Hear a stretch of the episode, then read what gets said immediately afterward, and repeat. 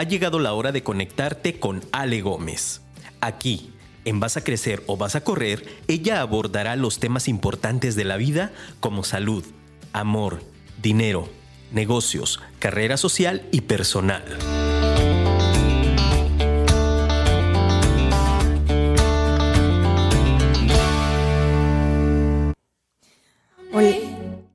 Hola, hola, bienvenidos, buenos días. Ah, gracias por acompañarnos en un nuevo Vas a crecer o vas a correr con este tema que me parece muy actual y muy importante de tocar y es que cuando escuchamos la palabra de moda que es pandemia, ah, todos tenemos un referente, ¿no? Yo que vivo en el entorno de eh, una persona que trabaja directamente en un hospital, personas que han perdido directamente a sus familiares, sé que se enfrentan a temas como la frustración, el enojo, eh, la desesperación. Estamos enfrentando temas de escasez económicos eh, y pues muchas situaciones familiares que nos han hecho llegar hasta aquí. Quédate en este Vas a crecer o vas a correr para encontrar tus tu paz en tiempos de pandemia. Bienvenidos.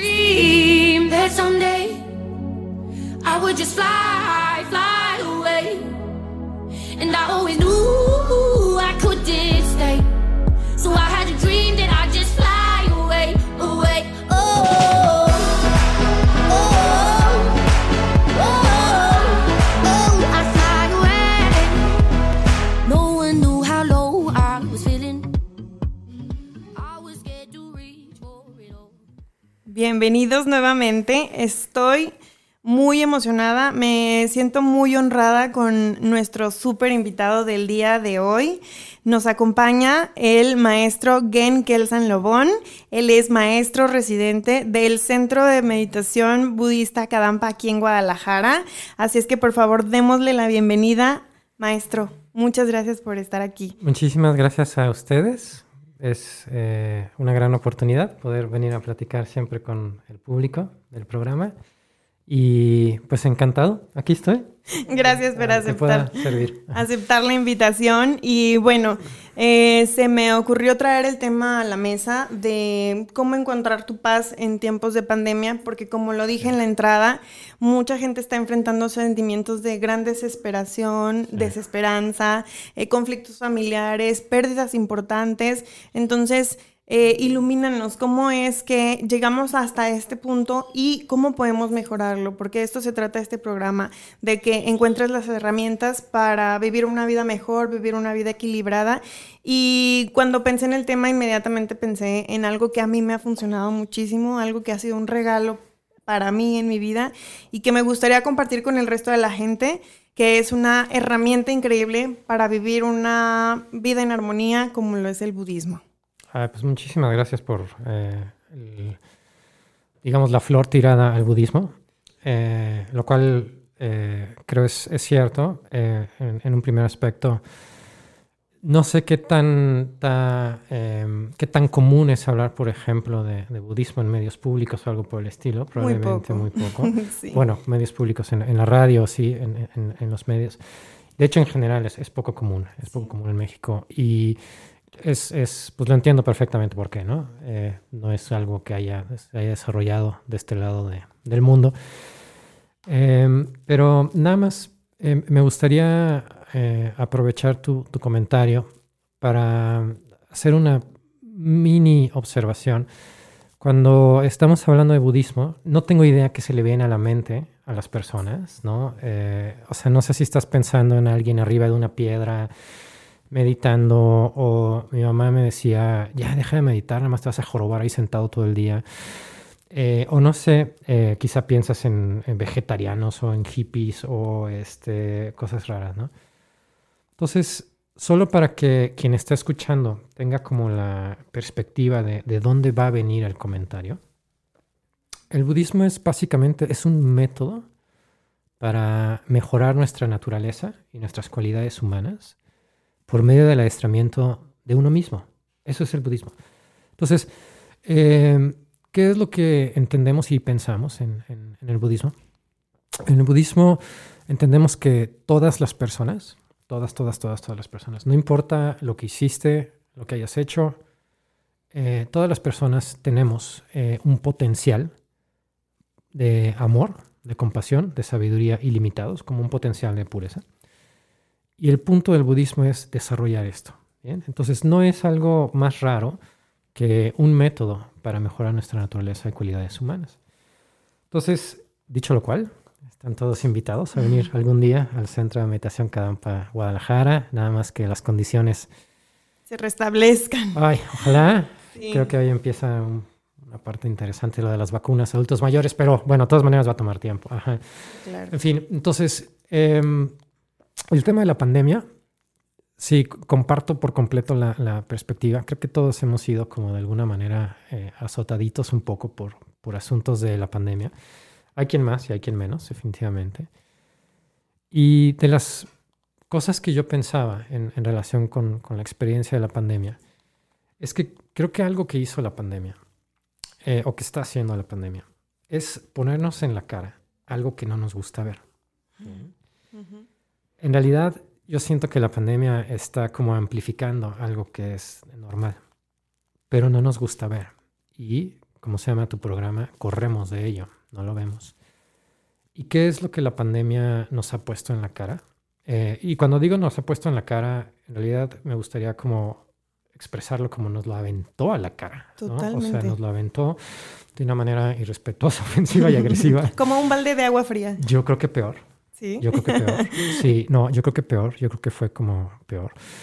Eh, nos está poniendo en la cara, nos está aventando hacia la cara cosas que son absolutamente reales como la muerte que no nos gusta pensar en la muerte. Es probablemente uno de los temas eh, por los cuales producimos mucho estrés, ¿no? Ya sea por la muerte propia, eh, habrá quien tenga... Eh, creo que nadie sabe, ¿no? Cómo reacciona en relación con, el virus, pero ciertamente hay como una mortandad interesante, o mortalidad, como se diga. nos ha puesto en la cara el asunto de la separación Sí, el confinamiento, la distancia social. La distancia social, cosa que no nos gusta. Por ejemplo, eh, no sé las experiencias de las demás personas, pero eh, hubo un momento cuando estuvimos probablemente en mayo, junio. Exacto, el año pasado. como en el primer pico. de los miles de picos que hemos atravesado. Que, yo me acuerdo que mis padres no viven aquí en la ciudad, viven en otra ciudad. Y durante un mes y cacho no había vuelos. No había vuelos. Y pues mis padres tienen más de 70, 80 años. Entonces era como mucho estrés, ¿no?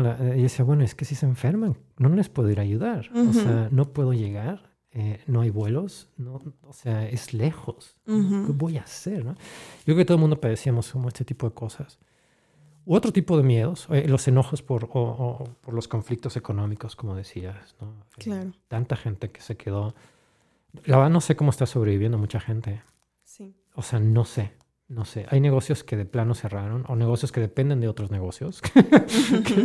sí, somos una cadena al final del día. Exactamente. Hay, perdón.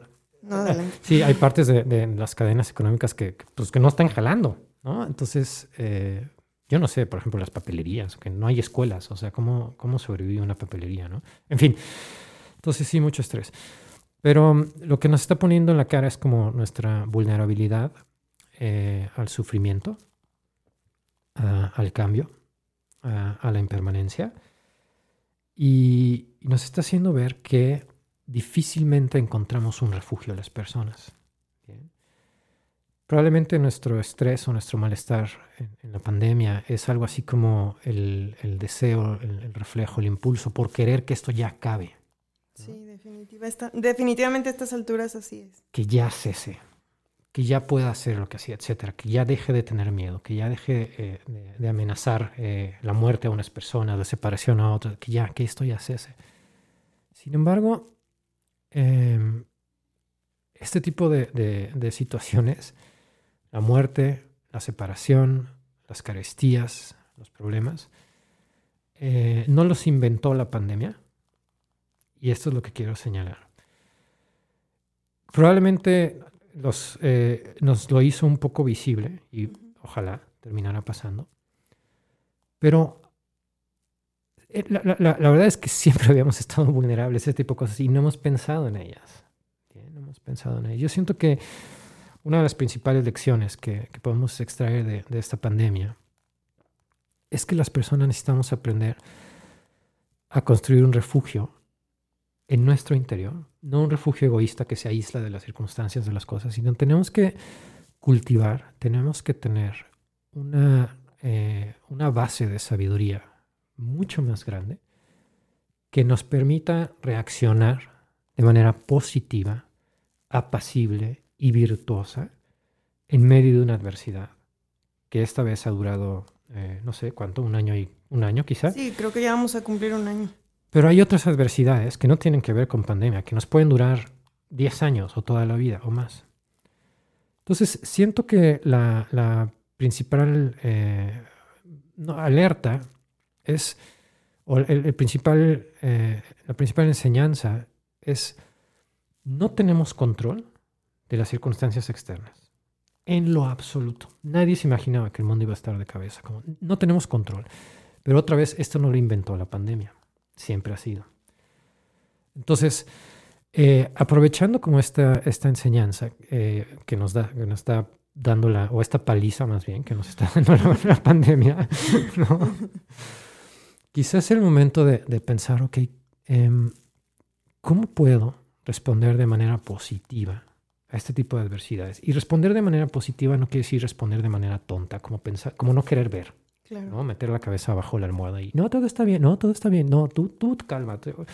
¿Cómo puedo responder desde una perspectiva de sabiduría que me sirva tanto para la pandemia como para todos los, ojalá, muchos años posteriores en donde vamos a seguir enfrentando más y más y más y más adversidades?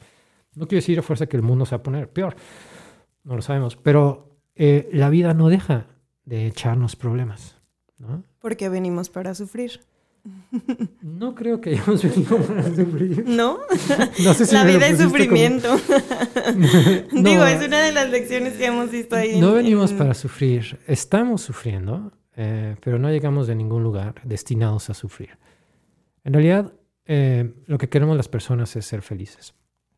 Y, y podemos en esta vida ser muy felices usando, por ejemplo, la pandemia como una lección que nos anima a intentar.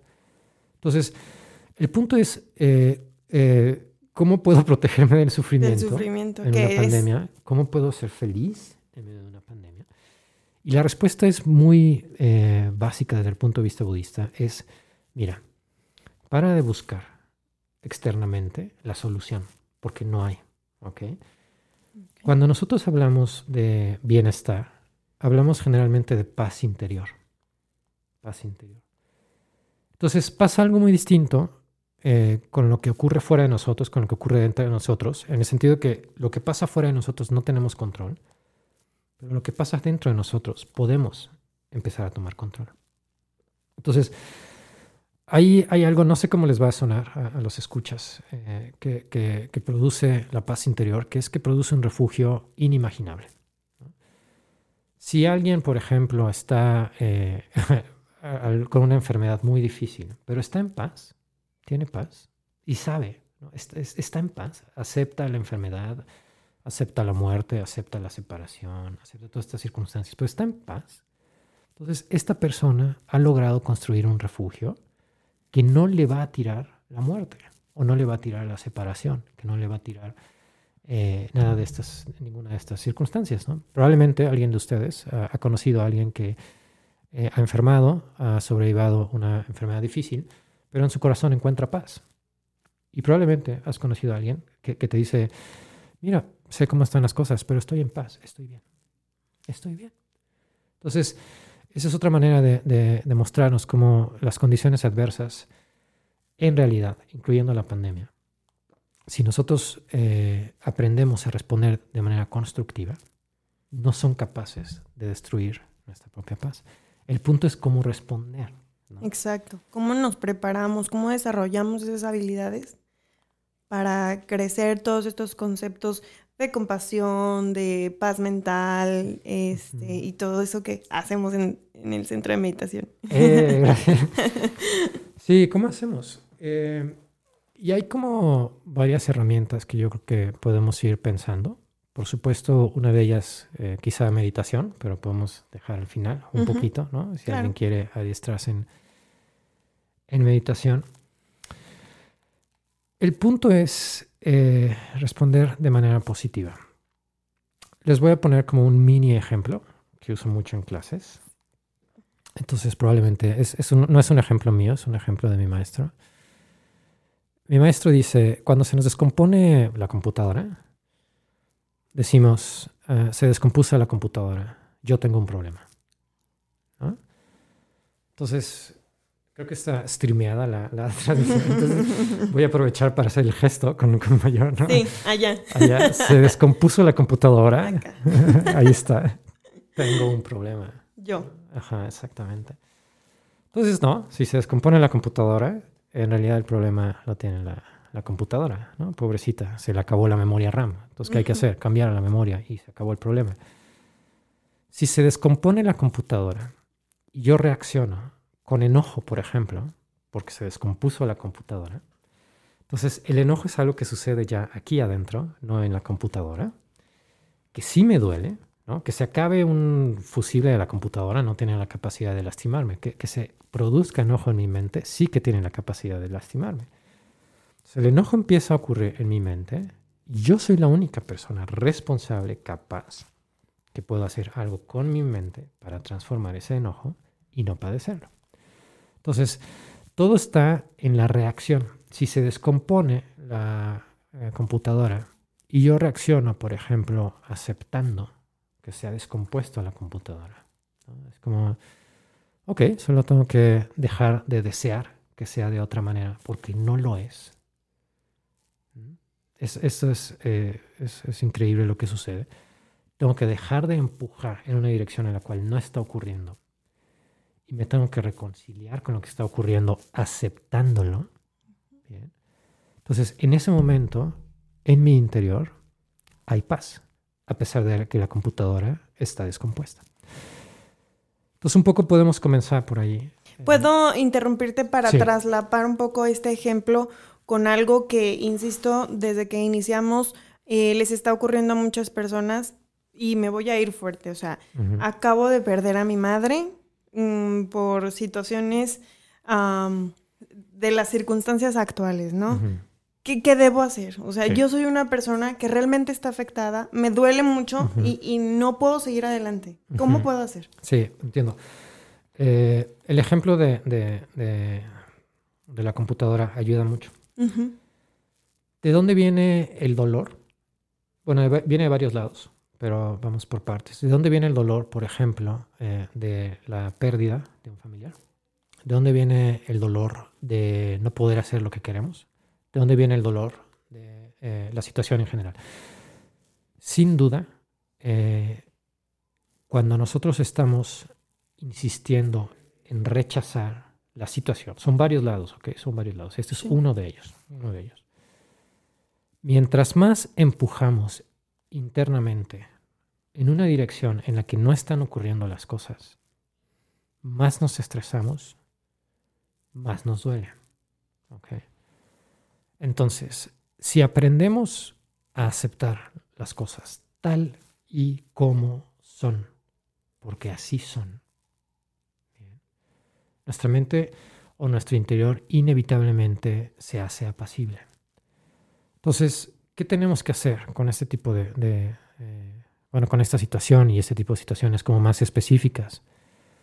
Tenemos que definitivamente dejar como este anhelo, tenemos que dejar de empujar en una dirección en la que no están ocurriendo las cosas y aceptar. Es, mira, voy a poner un ejemplo muy, muy tonto probablemente. Si vas a hacer un viaje en autobús o en avión de 12 horas, es sumamente incómodo, en la medida en la que aceptas y dices, bueno, ya, voy a estar 12 horas aquí. No tengo nada más que hacer, más que estar 12 horas aquí. Tengo que aceptar la incomodidad, el ruido, la persona al lado, los olores, lo que sea. Cuando aceptamos, nuestro interior inevitablemente se relaja. Se relaja. Totalmente. Es, y cuando nuestro interior se relaja, ya nos sentimos bien. Entonces, por ejemplo, con la pandemia eh, hay que definitivamente irnos reconciliando y aceptar. Es que aceptar no quiere decir como bocabajearse ante la situación. Eso no es el punto. Es dejar de insistir. Es, aceptar requiere sabiduría. Requiere la sabiduría que entiende que las cosas externas suceden y que no tenemos control sobre de ellas. Y que la muerte es lo más natural cuando vives. Esa es la otra parte, que la muerte es definitivamente algo, como decía, que no inventó la pandemia. La muerte, a pesar de la pandemia, va a ocurrir o iba a ocurrir. La muerte no es como, como, como, una creación de la pandemia. Entonces, por ejemplo, en relación con la muerte más específico, ¿no? es, es, como entender, nadie es permanente, lo, tenemos que, lo tenemos que entender. Hay una frase muy bonita de, mi maestro que me gusta mucho, dice, creemos que pertenecemos al mundo de los vivos, pero en realidad nuestra vida es el sendero mismo que conduce a la muerte. Entonces, hay que aprender a aceptar la muerte, o sea, en el sentido, de todos nos estamos muriendo, todos nos vamos a morir. Hay que entender la manera que yo tengo de solucionar mi problema de dolor por la pérdida de una persona, ¿bien? es definitivamente dejando de pensar en mí, porque tú estás bien, aprendiendo a aceptar el hecho, la separación, que fue, que es eh, como algo definitivo. Y es que ya, porque más allá de aceptar, ¿qué podemos hacer cuando tenemos una pérdida? Ahora, eso no quiere decir que no, eh, que no nos sintamos mal, no, no, quiere decir que, no sea válido sentirnos mal, por supuesto. Pero tenemos, o sea, em, tenemos incluso que reconciliarnos con la sensación de me siento mal y lo voy a aceptar de momento mientras está ocurriendo, mientras está ocurriendo, porque la muerte es inevitable, porque iba a suceder y porque seguimos aquí. Y porque a pesar de, la separación, si nosotros estamos aún aquí, aún tenemos una gran oportunidad, probablemente un gran espacio de tiempo para mejorar como personas para cultivar sabiduría, para ayudar a los demás a que también lo hagan y encontrar un gran alivio en, la, en el amor que podemos dar a otras personas. El dolor de la muerte es obsesión por lo que me pasa a mí, no por lo que le pasa a otras personas. El dolor de la muerte es yo me quedé solo, yo ya no voy a poder, ¿Yo qué voy a hacer? ¿Yo a quién le voy a pedir ayuda? ¿Yo cómo voy a pedir consejo? Yo ya no sé qué. Yo ya voy a extrañar. Yo. O mí. Yo, mi, es mi familia, es mi amigo, es mi madre, es mi padre. Yo, yo, yo, yo. El dolor de la muerte es, una, es, es, un, es un dolor que nace de observar solo a uno mismo. Bien, a uno mismo y su situación. Por eso, eh, uno es aprender a aceptar, pero la otra es dejar de ser tan egoístas. Un consejo a veces, eh, unas palabras que, que, más de una ocasión escuché, que siempre ayudan en este tipo de cosas cuando hay espacio y disposición para escuchar, ¿no? Es, bueno, ¿y no te cansas de pensar en ti todo el tiempo? Deja de pensar en ti. ¿O qué? ¿Eres tan importante? Deja de pensar en ti. Las cosas siguen, la vida está. Estás bien, deja pensar en ti. Y en realidad hay muchas más personas que están sufriendo terribles horrores más allá de lo que nos está pasando a nosotros. ¿Por qué no podemos pensar en los demás? ¿Por qué no podemos no solo pensar en los demás, sino estimarles y hacer algo para protegerles? Quizá incluso alguien no puede decir como, mira, es una ofrenda a la persona que falleció, ahora voy a trabajar por los demás. Cuando encontramos que podemos expandir, como que podemos desarrollar un corazón cálido hacia las demás personas, amor. Entonces, todo el dolor que viene de nuestro egoísmo, que es aferrarse a yo quiero que sea de esta manera, yo, yo, yo, que es apego, le llamamos apego, todo ese dolor inevitablemente se disipa. Y otro es, es eh, como eh, otro punto muy importante es, yo siento como definitivamente eh, asimilar el hecho de que todos vamos de paso. O sea, vamos de camino hacia nuestra muerte y hacia lo que venga después de la muerte. Y esa es la naturaleza de esto. Y mientras, y, por lo mismo, no tenemos que tener la expectativa de que en esta vida eh, van a ocurrir todas las cosas que queramos. Eh, a ver, lo digo con otras palabras. No tenemos que aferrarnos a esta vida y a lo que ocurre, pensando que esta es nuestra fuente de felicidad, porque no lo es. Es como cuando alguien va a un hotel que sabe que va a estar ocho días. Y dice, qué bonito hotel, pero sabe que va de paso. Claro. Entonces, cuando se acaban las vacaciones, si alguien lo supo desde el principio, entonces acaban las vacaciones y piensa, mira, ha llegado solo el momento de ir. Pero sabía que me iba a separar de la vista a la playa, de la cama con no sé qué. Cómoda. De la cama cómoda, sin pulgas. de la pantalla gigante. Sabía que lo iba a soltar.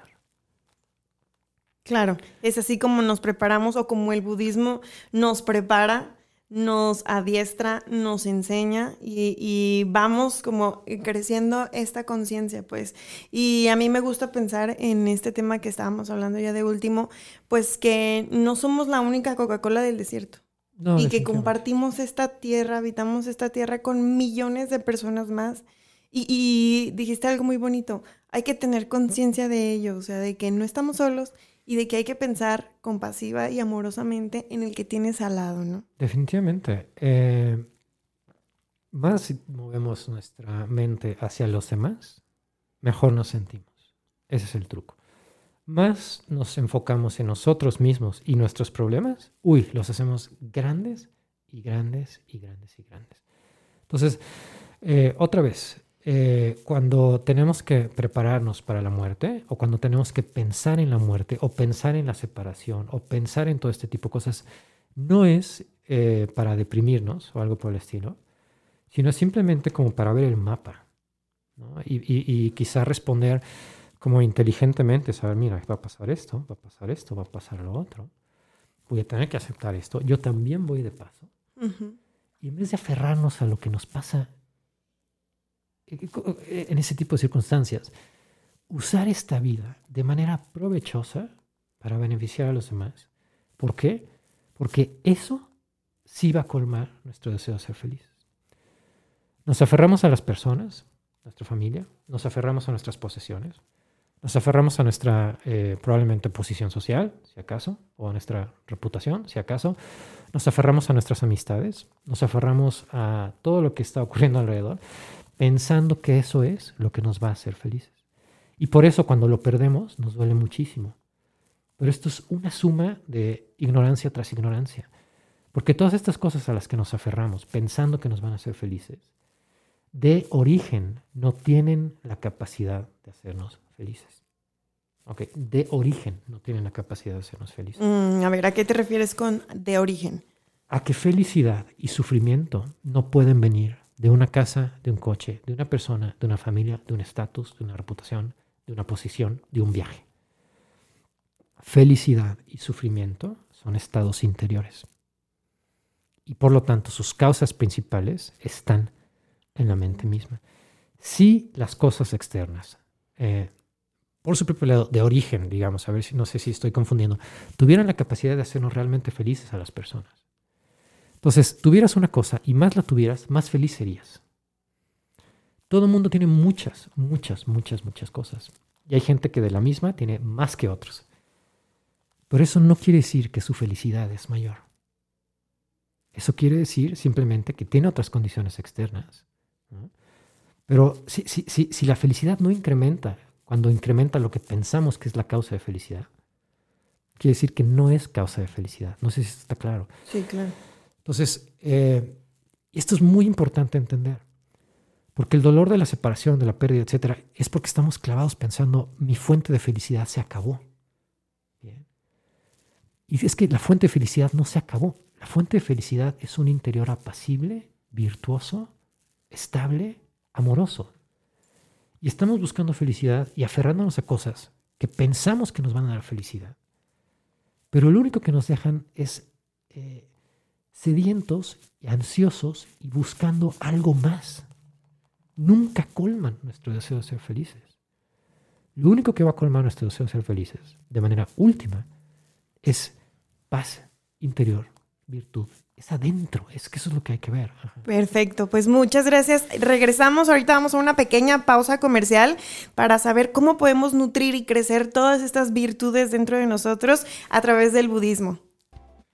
Perfecto, regresamos, ya estamos de nuevo aquí en Vas a crecer o vas a, correr. Ay, perdón, me distraje porque estoy leyendo estos mensajitos. Un saludo a Cari Navarro que nos está escuchando y nos manda a decir, maestro, Mm, gracias a la conductora por elegir tan importante tema y al maestro Lobón por compartir tan inspiradoras enseñanzas. Gracias a ti. Puedes aprovechar para saludar a la comunidad Cadampa, que la verdad han sido muy gentiles ah, por mi parte desde hace tres años que asisto a la comunidad y en general se siente tan bonito ingresar al centro de meditación aquí en Guadalajara. Yo estoy encantada. Muchas gracias a ustedes por ser tan Em, compasivos, amorosos y ahora sí, saluda a tu comunidad, maestro. No, pues encantados. Ojalá algún día podamos vernos más personas. Eh, claro.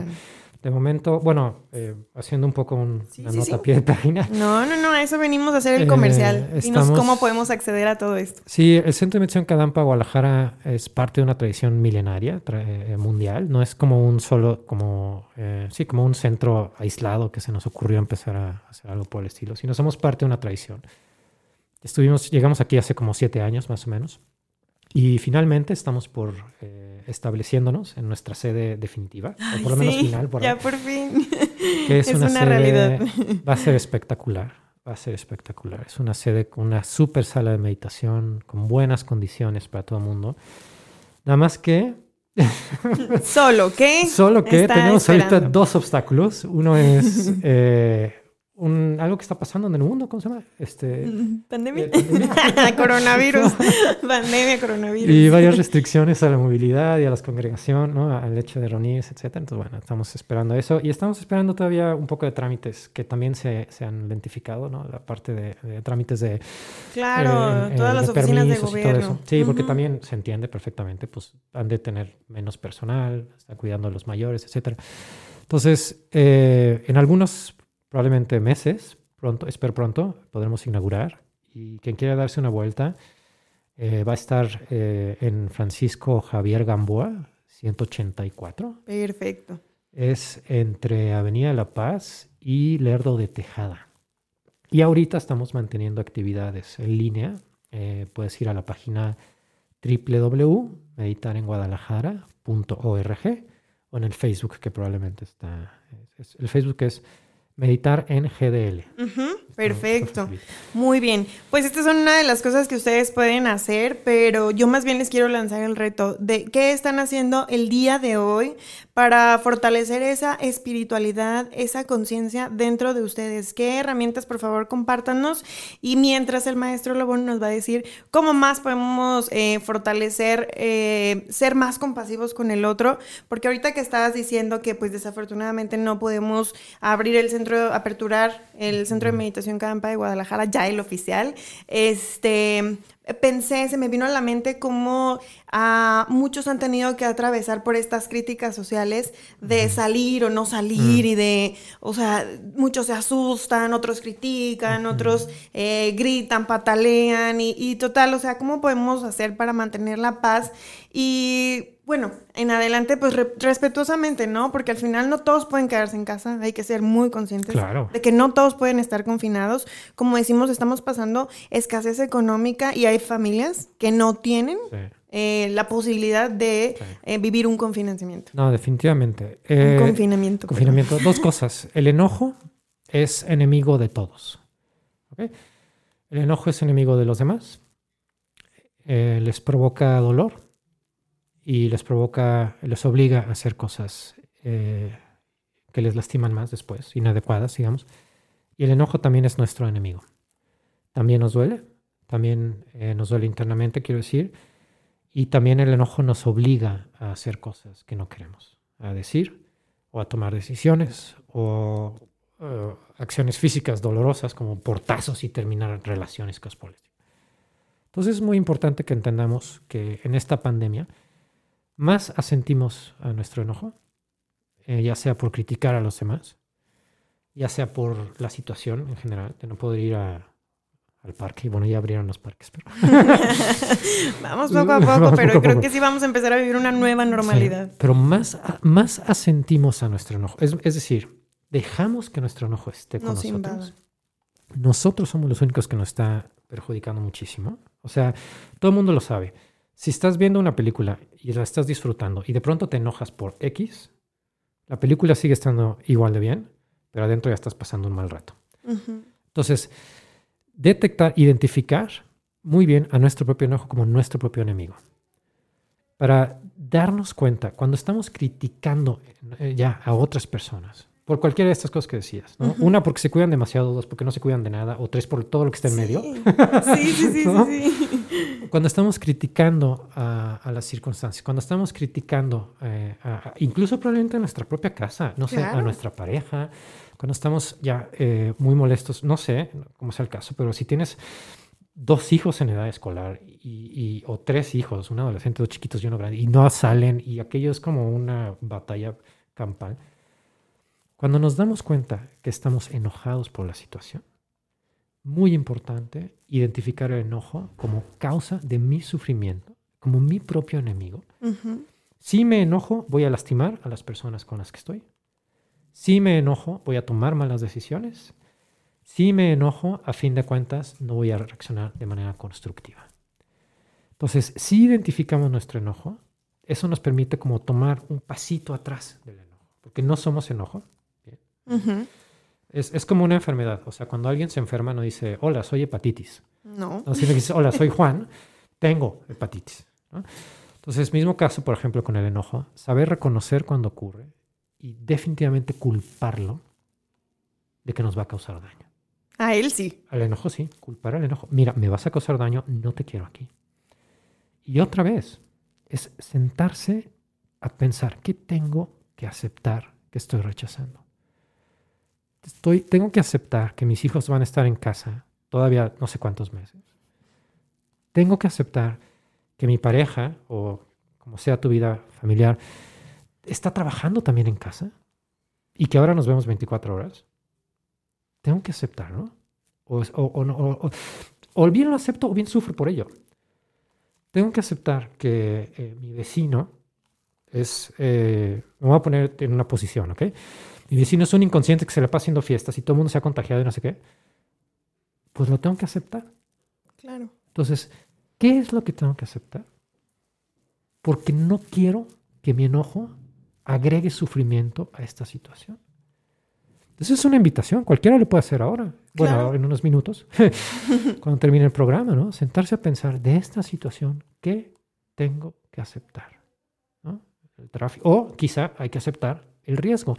Quizá te toca trasladarte en autobús todos los días, a horas pico, con 50 personas en el camión, donde sí, todo el mundo trae cubrebocas, pero no sabes. Sí, Son, 50 personas, las manos, quizá las ventanas cerradas, si es en la mañana, es como, ábranlas, por favor. Sí, ahí no puedes guardar metro y medio de distancia. Pero ni 20 centímetros en casos, ¿no? O quizá trabajas, tienes que ir a trabajar a una tienda donde estás en constante contacto con gente. Entonces, ¿qué hay que aceptar? Tengo que aceptar el riesgo. O sea, me tengo que sentar a aceptar qué es lo que tengo en mi vida. Si no lo acepto, solamente sufro más por ello. ¿Por qué? Porque lo tengo que hacer. Entonces, si me tengo que trasladar en, autobús, tengo que aceptar que voy a ir en una, en una posibilidad riesgosa de contagio. Tengo que aceptar que soy vulnerable al contagio. Tengo que aceptar que soy vulnerable a la enfermedad. Y tengo que aceptar que si me da, no tengo idea qué va a pasar. ¿no? Por mí, pero lo tengo que aceptar. De esa manera estamos en paz. Y otra vez, insisto, en casa, con los hijos, con la pareja, con los vecinos, con las personas. Esa es una. Eh, ay, habías dicho otra cosa. Em, pues ya no recuerdo. Eh, pero la otra es, eh, probablemente sí, tratar, a ver, habías dicho no juzgar a las personas. Ah, ya, ya, ya, ya, ya, La otra. Lo otro que, que siento que es muy importante es Em, somos tan egoístas las personas, somos tan, tan tontos. No sé qué respuesta vas a tener a esto, pero dime por favor, ¿quién siempre y en todo, la verdad, ve las cosas bien y tiene la razón? Yo. Exacto. Esa es una Eso, eso, todos respondemos del mismo modo. Bien. Y eso es. No, no, no, yo, yo, sé quién soy. Pero eso, es básicamente un gesto de la ignorancia que compartimos todas las personas. ¿Cómo puede ser que en política, en economía, en salud, en física cuántica, en interpretación astral y, este, y en cómo limpiar y en cómo barrer y en cómo comer y a qué hora no sé qué, yo tenga la razón en todo? O sea, ¿qué onda? O sea, se pasó Dios conmigo, ¿no? Me hizo un genio. No, no, no. Entonces, si lo vemos desde esta perspectiva, creo que queda muy claro que estamos tan autocentrados, tan autocentrados, de una manera tan tonta, ridícula, que no nos permite ver a los demás. Nos ciega. Nos ciega. Entonces, ¿qué diferencia hay entre una y otra persona? Eh, quiero decir, somos como hormiguitas vistas desde arriba. ¿Qué, ¿Qué, diferencia hay entre una y otra hormiga? Absolutamente ninguna. Ninguna. Pero cada hormiga está pensando, tengo la razón. Y todos los demás están equivocados, excepto los que piensan como yo. los que adiestran su mente. Exactamente. Pero lo que quiero decir es, necesitamos hacer un esfuerzo por dejar de pensar solo en nosotros mismos y llevar la atención a los demás y pensar, mira, esta persona también está sufriendo por la pandemia, también le está doliendo y desde su perspectiva está haciendo lo posible por ser feliz. Y no lo está logrando, porque nadie lo está logrando. Pero es una persona que anhela dejar de sufrir. Y esta otra persona, misma situación. Y esta otra persona, misma situación. Y todos queremos ser felices como con, la misma, con el mismo deseo, como con la misma magnitud. Entonces, simple y sencillamente lo que quiero decir es dirigir nuestra atención a, en otras palabras, tratar de ponernos en el lugar de los demás, sabiendo, no tengo por qué tener toda la razón, por lo menos aprender a desear que sean felices. Perfecto. Maestro, tenemos una preguntita. Sí, encantado. Nos pregunta Connie de la Cruz, ¿qué les recomendarías a las personas que sin querer han contagiado a los demás, incluso provocando la muerte del otro y están cargando con esa culpa? Fíjate, es un caso súper cercano eh, de una persona que creía traer el virus, no lo sabemos, y su mamá muere. Y entonces él se culpa a sí mismo de haber llevado esta, esta muerte anticipada a su familiar, a su ser querido. Híjole, no, es, muy difícil, pero hay, hay, que, hay que reconocer que nunca tuvimos la, intención, en realidad, de, lastimar a, nadie, ¿no? O sea, eh, si, si, si yo provoqué un daño sin saber que lo estaba provocando, tengo que reconocer que no soy omnisciente, ¿no? O sea, uno y dos, tengo que entender, no, yo, yo creo que solamente reconocer, nunca es mi intención lastimar a nadie, nunca fue mi intención. O sea, y, y, y, por ejemplo, si ahora mismo en este programa yo trajera el virus y te lo estuviera regalando, no es mi intención. Mi intención es beneficiar a los demás, mi intención es respetar a las demás personas. Entonces, no tenemos que culparnos por cosas que hacemos sin saber. Y hay, sí, no tenemos que culparnos por cosas que, hicimos sin saber. Terrible hubiera sido que hubiera tenido toda la intención. claro. Pero es, eh, tenemos que reconocer que no somos omniscientes. Eh, y otra vez aprender a aceptar. O sea, la gente enferma y muere de manera natural. Sí. De todas maneras. Sí, decimos, es parte de la vida. Es parte de la vida. Es parte de la vida. Y, y ahora sí que se reunieron causas y se reunieron condiciones que no están bajo nuestro control y pasó. Es, es, como, por ejemplo, quizá un médico que trabaje en primera línea, como lo dice, ¿no? curando enfermos de COVID, pero que tiene que trasladarse en taxi o en autobús. Entonces, este médico eh, se sube al, autobús y llega al hospital a trabajar con los enfermos, pero se contagió en el autobús, digamos. Y chin, afecta más a los enfermos. ¿no? Estoy inventando una, sí, sí, Sí, es una historia. Entonces, lo que sucedió fue una reunión de causas y condiciones de las cuales él no tenía control. Y sucedió, eh, sí, o sea, causas y condiciones operando, como, como la lluvia. La lluvia sucede cuando se reúnen causas y condiciones, o sea, cuando se, sucede, cuando se reúne eh, viento, temperatura, presión, humedad, no tengo idea qué más, inevitablemente sucede algo. Pero no es ni responsabilidad, ni culpa, ni fue la intención de alguien, sino fue una acumulación de condiciones que hizo que sucediera otra cosa. Entonces, si el médico se culpase a sí mismo pensando, chin, soy médico, vengo a curarlos, y ahora yo me contagié y les estoy enfermando. Sería ridículo porque él no supo ni cómo, ni cuándo, ni dónde, etc. Simplemente operaron causas y condiciones, de las cuales no tiene él control. Y ahora está madurando un efecto que él tampoco tiene control. Claro. Entonces nosotros no tenemos control sobre este tipo de cosas. Tenemos que reconocerlo y, y jugar con ello. Claro. Preguntas básicas y coloquiales desde una simple mortal. los niños también pueden aprender de budismo y cuál es la edad que recomiendas. En la escuela Centro de Meditación Campa de Guadalajara tenemos un programa para niños, ¿cierto? Sí, de momento eh, no, pero ojalá vamos a tener en el futuro. Cuando tengamos. Sí, este, claro que pueden aprender y la mejor manera que les ir enseñando a los niños es con su ejemplo. Probablemente, eh, sí, con su ejemplo. El budismo no es una doctrina, es eh, una manera de sentir, una manera de, pensar, una manera de actuar. Entonces, y eso se transmite con el ejemplo.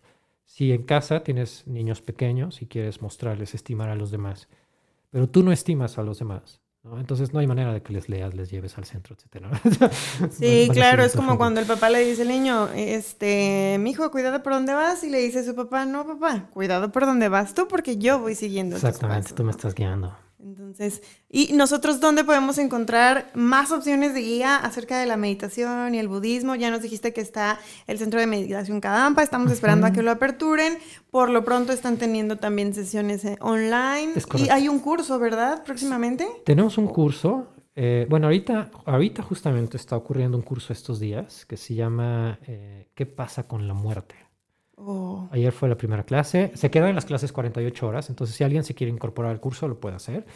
Tienen que hablar al WhatsApp, es 33 17 50 95 59 o entren al Facebook o a la página web. Sí, claro, aquí les vamos a dejar todos los datos. Eh, ese es como el curso que, que, está, que está ahorita esta semana, qué pasa con la muerte o qué pasa al morir. lo pusimos. Y si alguien quiere leer, hay un par de libros que se pueden descargar gratis, que son una joya de libros. Uno se llama Cómo transformar tu vida, que es súper bonito. Es sencillo de leer.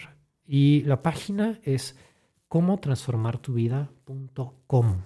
Ok. Entonces, cómo transformar tu vida.com y ahí lo pueden descargar en el formato que necesiten para tu teléfono, para tu, ¿cómo se llama? Tableta, para tu computadora, lo que quieras.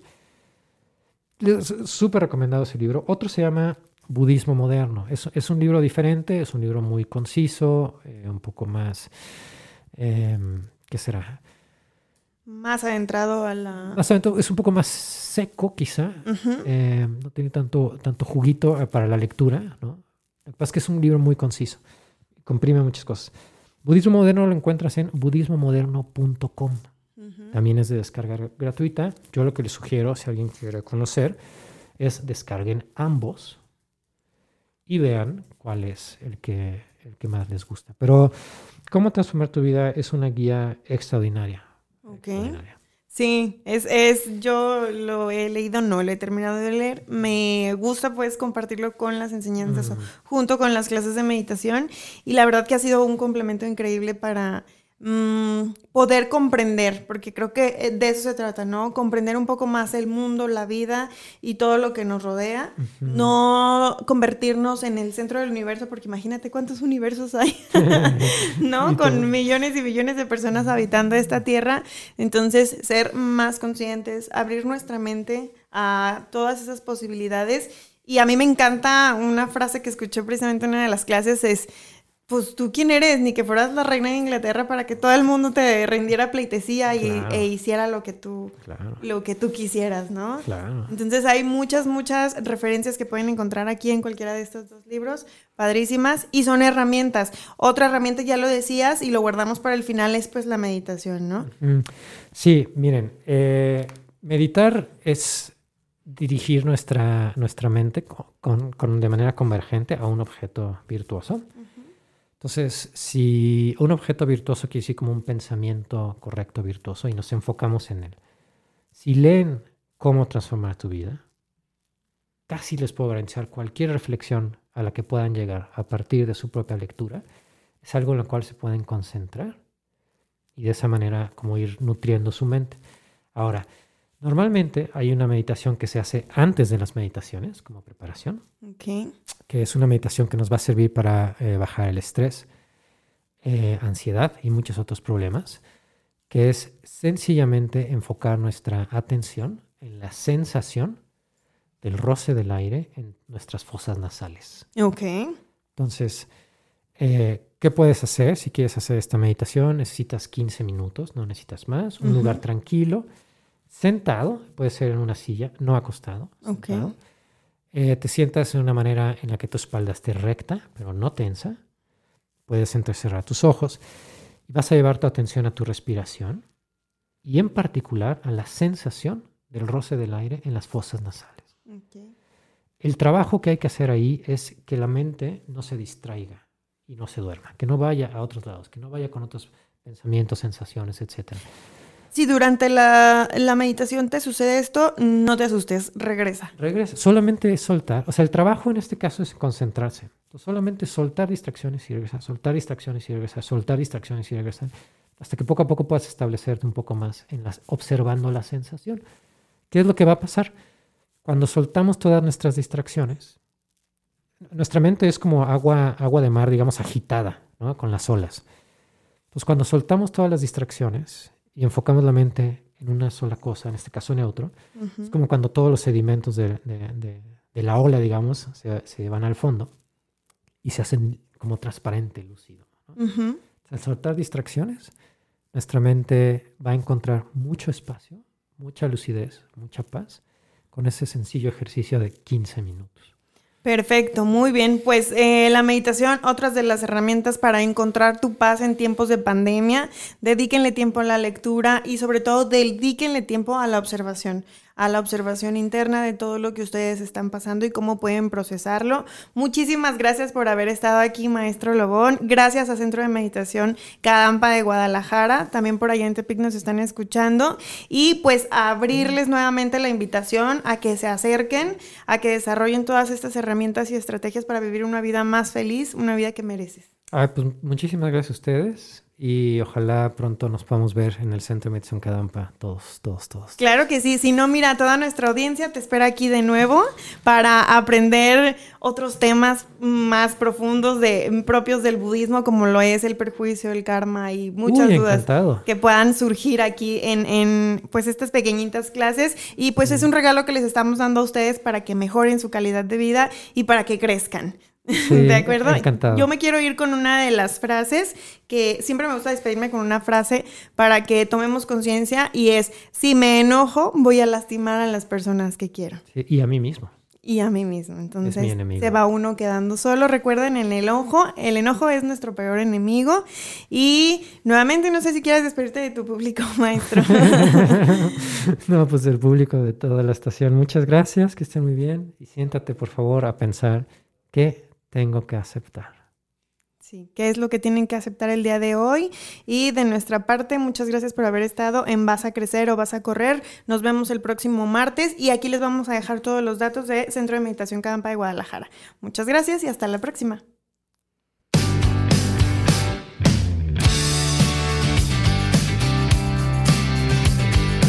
Hemos llegado al final. No te pierdas el próximo episodio el martes a las 11 de la mañana. Te esperamos.